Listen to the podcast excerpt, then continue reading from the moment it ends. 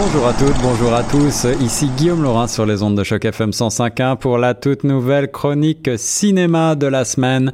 Cette semaine, encore une fois, j'ai sélectionné un certain nombre de nouveautés puisque nous sommes en août, vous le savez, il y a un petit peu moins de films dignes d'intérêt. Il y a toutefois un certain nombre de nouveautés sur lesquelles j'aimerais revenir, des petits films, des films sans prétention mais qui sont toujours très divertissants. Alors je commence avec euh, The Hitman's Bodyguard. Euh, l'agent de protection le plus réputé du monde, Ryan Reynolds, doit protéger son ennemi juré, l'assassin le plus recherché de la planète, joué par Samuel L. Jackson. Le tenace garde du corps et le tueur à gages manipulateur vont s'affronter euh, encore une fois, mais euh, ils s'affrontent depuis des années et ils doivent faire équipe pour 24 heures qui s'annoncent donc explosives. leur virée tapageuse et hilarante les mènera de Prague jusqu'aux Pays-Bas poursuite à haute vitesse en voiture, course en bateau de luxe et un dictateur de l'Europe de l'Est joué par le délicieux Gary Oldman en quête de vengeance vont se dresser sur leur chemin. Un très beau casting avec donc Ryan Wilson, Samuel L. Jackson, Gary Oldman, on l'a dit également Salma Hayek. C'est un film euh, assez intéressant justement pour ses acteurs, euh, des jolis décors également, des beaux effets spéciaux, beaucoup d'action, de l'humour, un divertissement d'été sans prétention, je le disais en préambule, avec euh, quand même de jolis paysages de Londres, Amsterdam notamment, et puis un scénario, s'il est déjà vu, tout de même assez bien bâti, on ne s'ennuie pas pour une comédie d'action, c'est efficace et c'est vraiment le genre de film qu'on a envie d'aller voir au cinéma. La deuxième nouveauté de la semaine est aussi une comédie d'action un petit peu dans le même goût. Logan Lucky, un film américain encore une fois réalisé par le grand Steven Soderbergh. L'histoire, celle des frères euh, Jimmy et Clyde Logan, joués par respectivement Channing Tatum et Adam Driver, qui planifient un vol très élaboré durant le légendaire Coca-Cola 600 Race au Charlotte Moto Speedway afin de renverser une malédiction familiale. Alors encore un très beau casting, Channing Tatum, Adam Driver, Hilary Swank, Seth MacFarlane, Kathy Holmes et encore Daniel Craig. Et oui, Daniel Craig, monsieur James Bond du moment, est également là dans un contre-emploi assez délicieux lui aussi.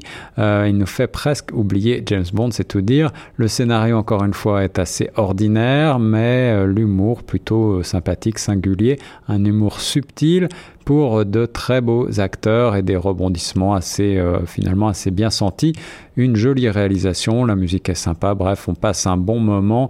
Le final annonce une probable suite comme c'est euh, finalement maintenant très souvent le cas. C'est donc un petit film d'été, euh, pas une grosse intrigue, pas de scène spectaculaire, mais finalement un résultat assez efficace, sympathique et divertissant. C'est pour résumer un petit peu un Ocean's Eleven chez les ploucs, comme j'ai lu euh, ce commentaire, et ça résume assez bien, c'est assez drôle donc à cause de ces, de ces éléments-là. Toujours à l'affiche, je veux revenir sur Wind River, le très beau film coproduit par le Royaume-Uni, le Canada et les États-Unis, réalisé par Taylor Sheridan. Il s'agit ici d'un film d'action et euh, un thriller, un film de suspense. L'histoire est celle de Corey Lambert, joué par euh, le euh, grand Jeremy Renner, qui joue extrêmement bien ici. Il joue un chasseur et un pisteur euh, qui fait la découverte du corps glacé d'une jeune femme euh, dans la steppe, euh, donc en plein hiver.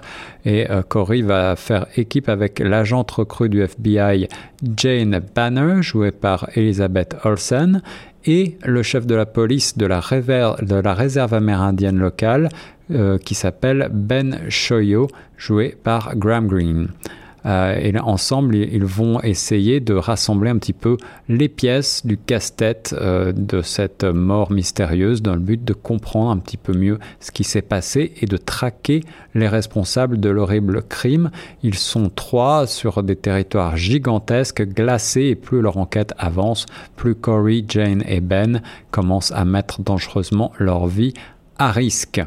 Le film mène donc thriller et étude de la communauté amérindienne et c'est une très belle réalisation d'un point de vue technique, euh, certainement un tournage qui a dû être assez éprouvant. Taylor Sheridan est donc un grand euh, scénariste, il est connu pour cela, mais il se révèle ici un très bon réalisateur également.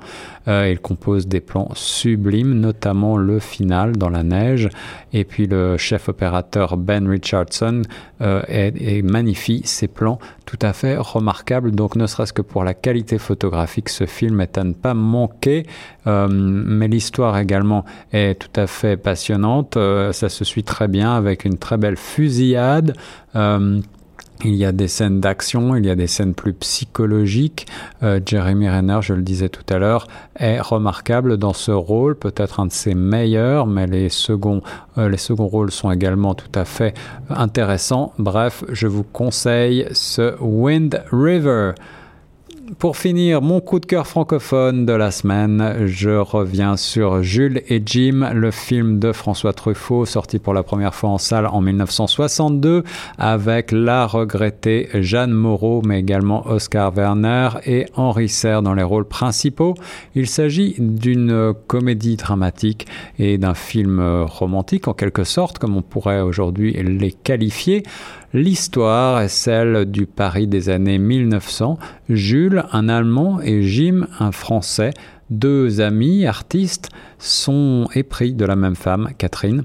Et c'est Jules qui va épouser Catherine. La guerre euh, sépare ces deux amis et puis ils se retrouvent en 1918. Catherine n'aime plus Jules et tombe amoureuse de Jim. Alors euh, c'est euh, donc un des films les plus célèbres de François Truffaut, si ce n'est le plus célèbre. Le film oscille sans cesse entre légèreté et gravité, entre le ton comique et la tragédie, entre l'euphorie de vivre l'instant présent, emporté par le tourbillon de la vie, c'est le, titre de la chanson éponyme chantée par Jeanne Moreau et qui est célébrissime, et puis le désespoir d'une fin inévitable. Euh, le film pêche par certaines longueurs, hein, qui sont quand même notables, et puis euh, une voix off probablement un petit peu trop présente, mais ça reste un très beau moment de cinéma. Les acteurs sont tous exceptionnels, les dialogues délicieux et la construction atypique. Euh, c'est cette mise en scène justement euh, emblématique de la nouvelle vague euh, qui fait de Truffaut un grand cinéaste. Truffaut imprègne chaque image d'une grande poésie très émouvante et donne une progression assez singulière à son film, adapté du roman portant le même nom de Henri-Pierre Rocher. C'est donc cette mise en scène libre où rien ne semble interdit dans ce cinéma tout à fait révolutionné, dépoussiéré de la nouvelle vague, qui rend le film si intéressant et si attachant. Une narration furtive d'une qualité déconcertante, des plans extrêmement originaux et des mouvements de caméra qui le sont également pour ces trois grands acteurs. Un film donc à redécouvrir. Pour résumer les nouveautés de la semaine de Hitman's Bodyguard, Logan Lucky, Toujours à l'affiche Wind River et mon coup de cœur francophone cette semaine, Jules et Jim de 1962 réalisé par François Truffaut. Bonne semaine et bon cinéma sur Choc FM 105.1.